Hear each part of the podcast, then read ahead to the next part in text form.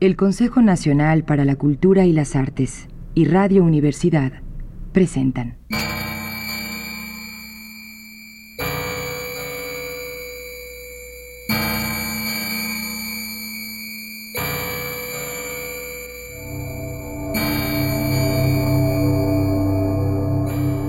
La llave del tiempo.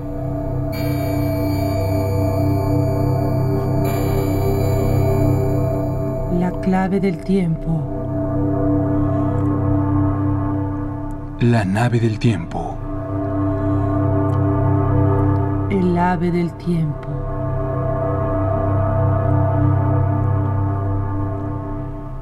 De Jorge Luis Borges.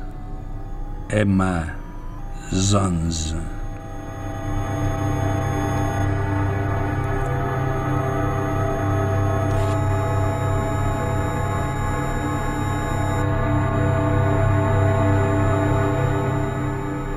El 14 de enero de 1922, Emma Zons, al volver de la fábrica de tejidos Darbock y Leventhal, halló en el fondo del zaguán una carta fechada en el Brasil por la que supo que su padre había muerto. Le engañaron a primera vista el sello y el sobre. Luego le inquietó la letra desconocida.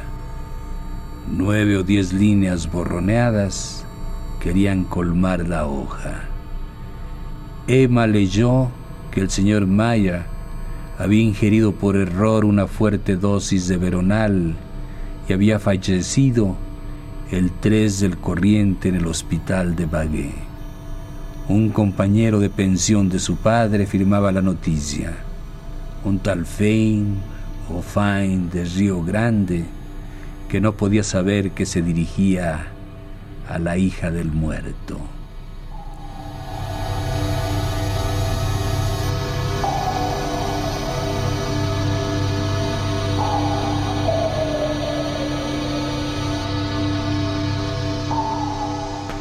Emma dejó caer el papel. Su primera impresión fue de malestar en el vientre y en las rodillas. Luego de ciega culpa, de irrealidad, de frío, de temor. Luego quiso ya estar en el día siguiente.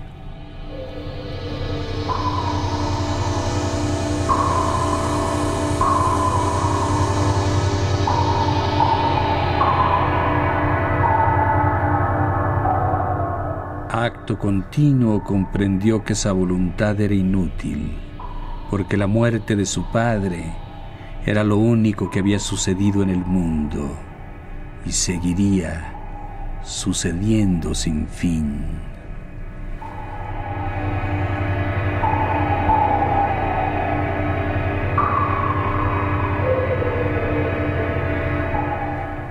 Recogió el papel y se fue a su cuarto. Furtivamente lo guardó en un cajón, como si de algún modo ya conociera los hechos ulteriores. Ya había empezado a vislumbrarlos, tal vez. Ya era la que sería.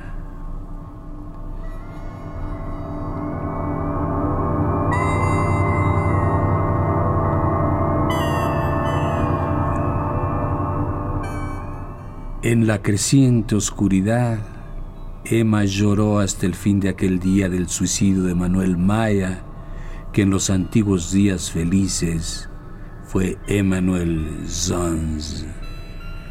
Recordó veraneos en una chacra cerca de Gualeguay.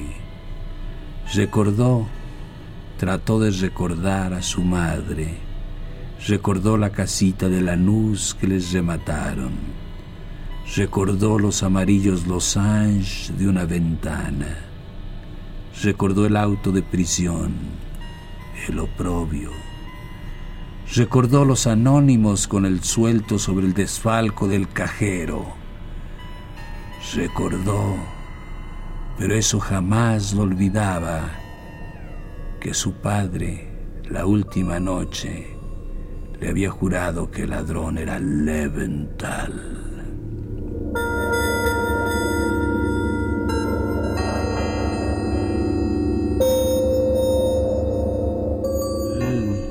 Leventhal, Aaron Leventhal, antes gerente de la fábrica y ahora uno de los dueños. Emma desde 1916 guardaba el secreto. A nadie se lo había revelado, ni siquiera a su mejor amiga, Elsa Urstein. Quizás rehuía la profana incredulidad. Quizá creía que el secreto era un vínculo entre ella y el ausente. Leventhal no sabía que ella sabía. Emma Zons derivaba de ese hecho ínfimo un sentimiento de poder.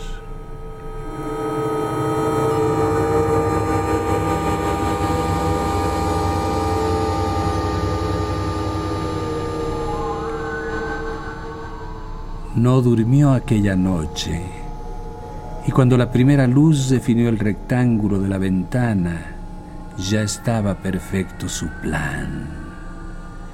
Procuró que ese día, que le pareció interminable, fuera como los otros. Había en la fábrica rumores de huelga. Emma se declaró como siempre contra toda violencia. A las seis, concluido el trabajo, fue con Elsa a un club de mujeres que tiene gimnasio y pileta.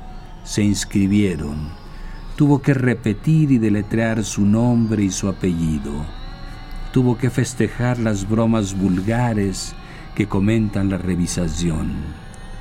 Con Elsa y con la menor de las Cronfus discutió a qué cinematógrafo irían el domingo a la tarde. Luego se habló de novios y nadie esperó que Emma hablara. En abril cumpliría 19 años, pero los hombres le inspiraban aún un temor casi patológico. De vuelta, Preparó una sopa de tapioca y unas legumbres, comió temprano, se acostó y se obligó a dormir. Así, laborioso y trivial, pasó el viernes 15, la víspera.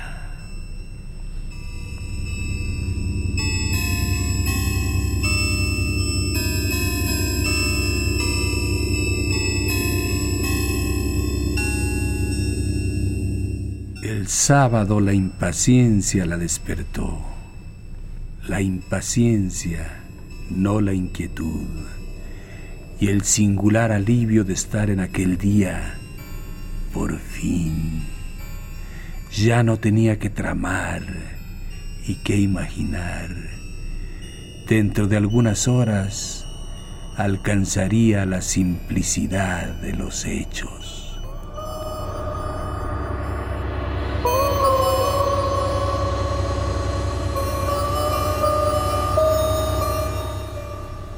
Leyó en la prensa que el Nordstjarnan de Malmö zarparía esa noche del dique 3.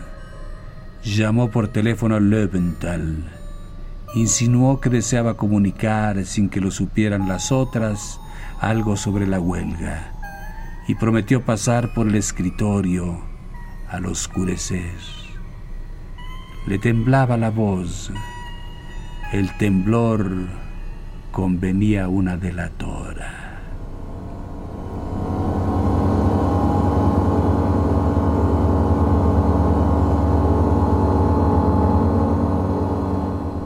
Emma trabajó hasta las doce y fijó con Elsa y con Perla Cronfus los pormenores del paseo del domingo.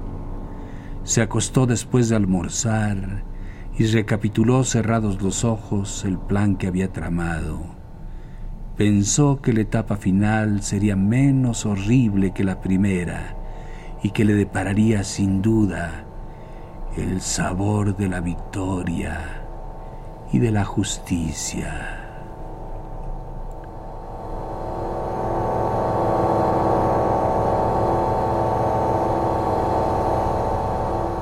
De pronto, alarmada, se levantó y corrió al cajón de la cómoda. Lo abrió Debajo del retrato de Milton Sills, donde la había dejado la antenoche, estaba la carta de Fine. Nadie podía haberla visto. La empezó a leer y la rompió.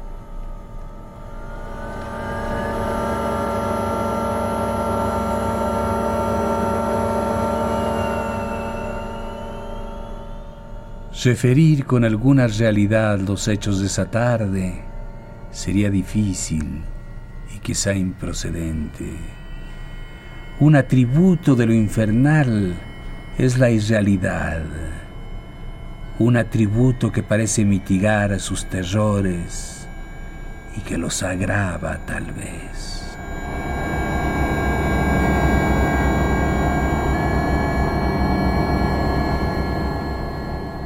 ¿Cómo hacer verosímil una acción en la que casi no creyó quien la ejecutaba? ¿Cómo recuperar ese breve caos que hoy la memoria de Emma Sanz repudia y confunde?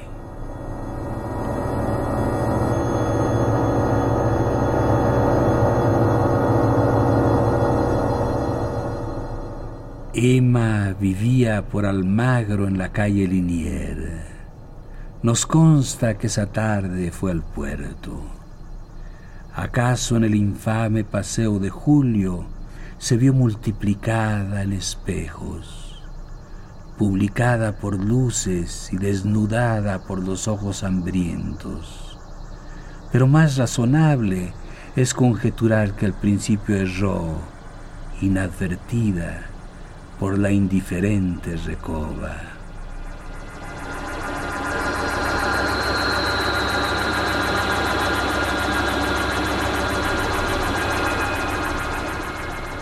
Entró en dos o tres bares, vio la rutina o los manejos de otras mujeres, dio al fin con hombres del Nord Jardin. De uno muy joven, temió que le inspirara alguna ternura y optó por otro, quizá más bajo que ella y grosero, para que la pureza del horror no fuera mitigada.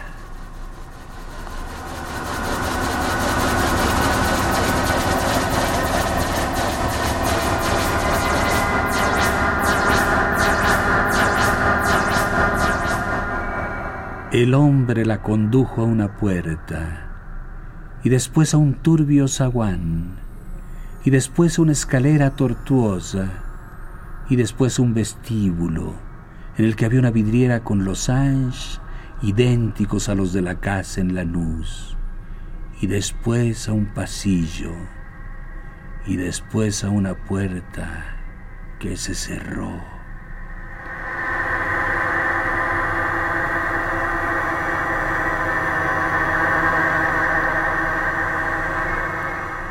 Los hechos graves están fuera del tiempo, ya porque en ellos el pasado inmediato queda como tronchado del porvenir, ya porque no parecen consecutivas las partes que los forman.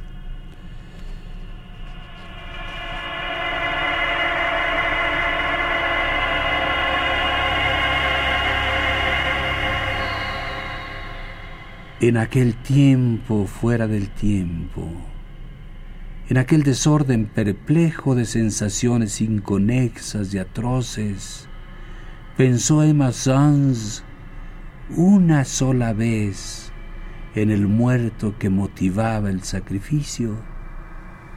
Yo tengo para mí que pensó una vez y que en ese momento peligró su desesperado propósito.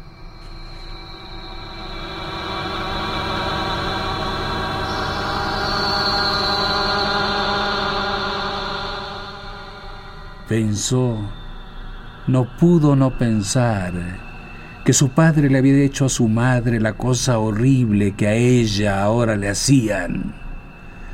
Lo pensó con débil asombro y se refugió enseguida en el vértigo.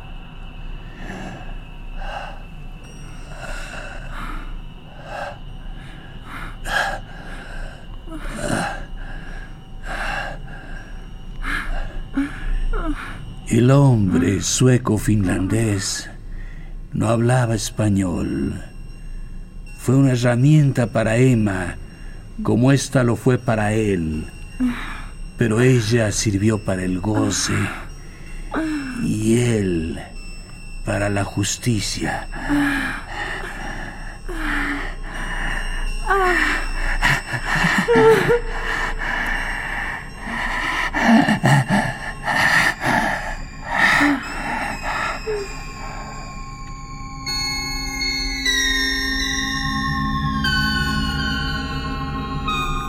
Cuando se quedó sola, Emma no abrió enseguida los ojos.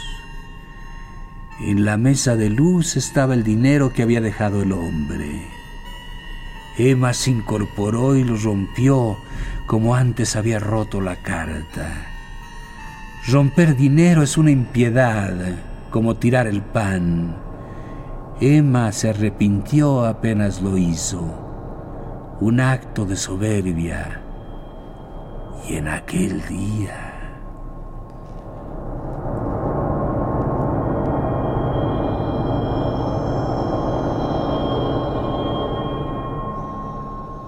El temor se perdió en la tristeza de su cuerpo, en el asco. El asco y la tristeza la encadenaban, pero Emma lentamente se levantó y procedió a vestirse. En el cuarto no quedaban colores vivos. El último crepúsculo se agravaba.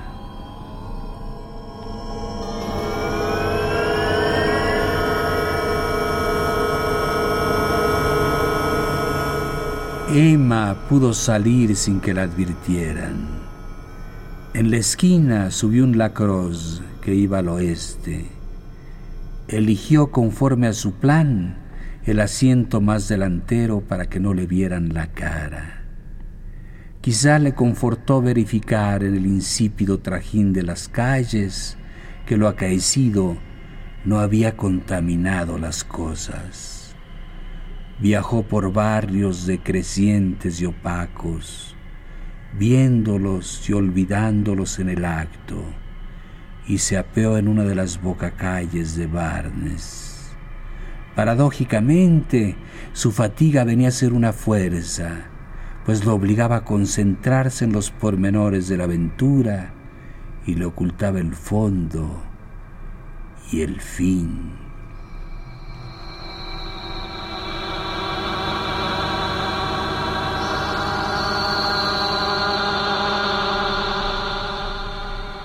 Aaron Löwenthal era para todos un hombre serio, para sus pocos íntimos un avaro.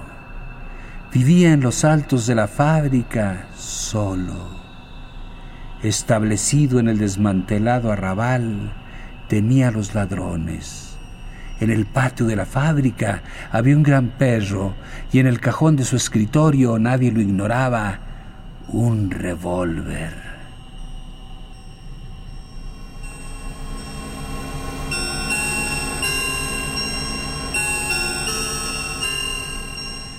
Había llorado con decoro el año anterior la inesperada muerte de su mujer, una Gauss que le trajo una buena dote, pero el dinero era su verdadera pasión.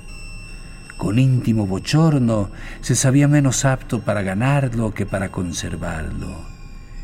Era muy religioso Creía tener con el Señor un pacto secreto que lo eximía de obrar bien a trueque de oraciones y devociones. Calvo, corpulento, enlutado, de quevedos ahumados y barba rubia, esperaba de pie, junto a la ventana, el informe confidencial de la obrera Zunz.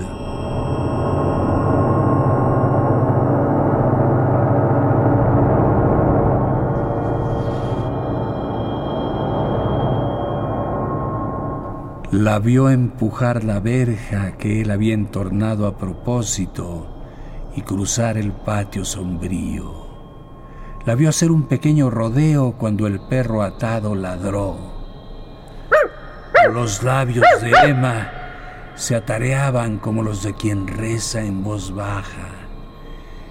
Cansados, repetían la sentencia que el señor Leventhal oiría antes de morir.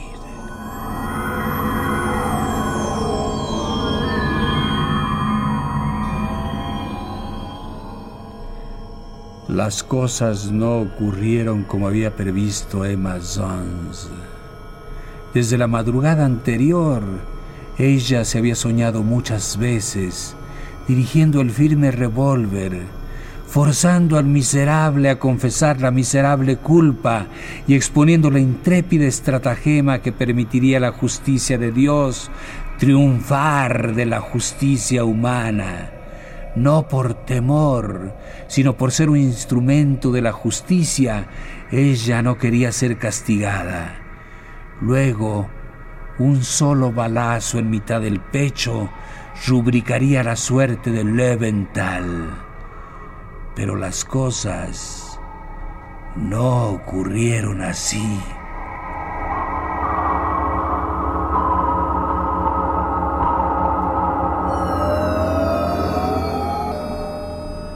Ante Aarón Leventhal, más que la urgencia de vengar a su padre, Emma sintió la de castigar el ultraje padecido por ello. No podía no matarlo después de esa minuciosa deshonra. Tampoco tenía tiempo que perder en teatralerías. Sentada, tímida, pidió excusas a Leventhal invocó a fuerte de la tora las obligaciones de la lealtad. Pronunció algunos nombres, dio a entender otros y se cortó como si la venciera el temor.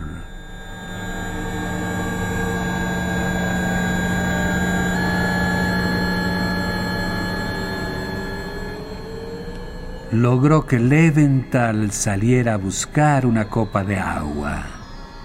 Cuando este incrédulo de tales aspavientos pero indulgente volvió del comedor, Emma ya había sacado del cajón el pesado revólver. Apretó el gatillo dos veces. El considerable cuerpo se desplomó como si los estampidos del humo lo hubieran roto. El vaso de agua se rompió. La cara la miró con asombro y cólera.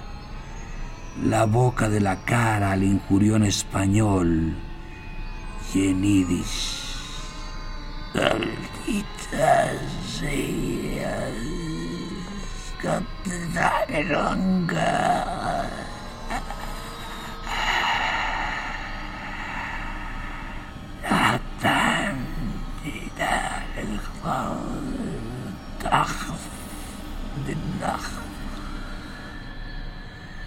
Las malas palabras no cejaban. Emma tuvo que hacer fuego otra vez. En el patio, el perro encadenado rompió a ladrar. Y una efusión de brusca sangre manó de los labios obscenos y manchó la barba y la ropa. Emma inició la acusación que había preparado. He vengado a mi padre y no me podrán castigar. Pero no la acabó, porque el señor Leventhal ya había muerto. No supo nunca si alcanzó a comprender.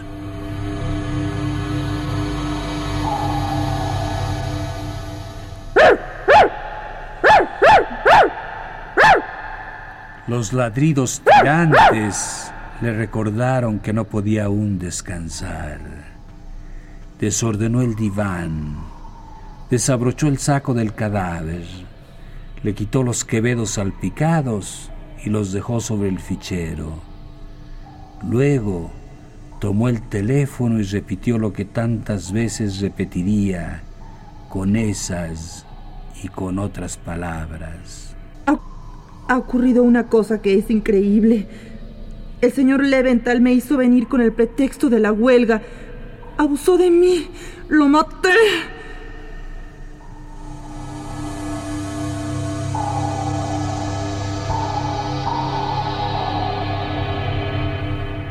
La historia era increíble, en efecto, pero se impuso a todos, porque sustancialmente era cierta. Abusó de mí. Verdadero el maté. tono de Emma Suns, Me hizo venir con el verdadero el pudor, Abusó de mí.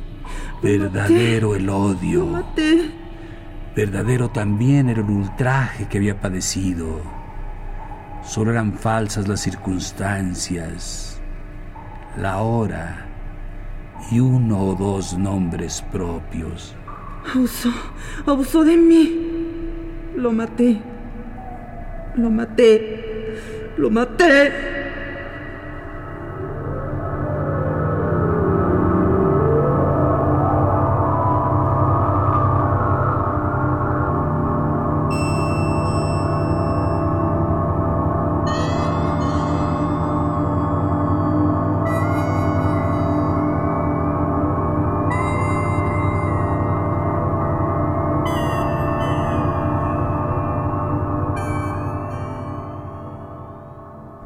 El Consejo Nacional para la Cultura y las Artes y Radio Universidad presentaron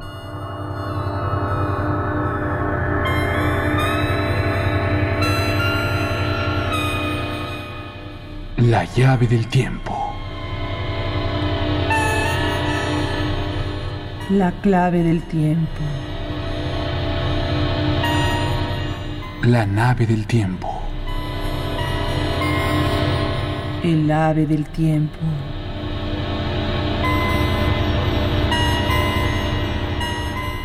De Jorge Luis Borges, Emma Zons.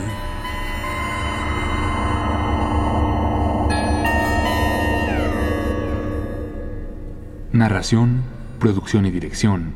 Juan López Moctezuma. Musicalización. Manuel Díaz Suástegui. Realización técnica, Carlos Montaño.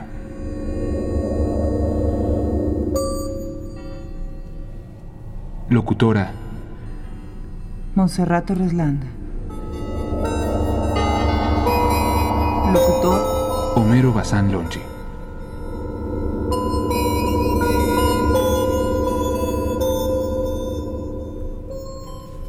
Producción general. Patricia Illares.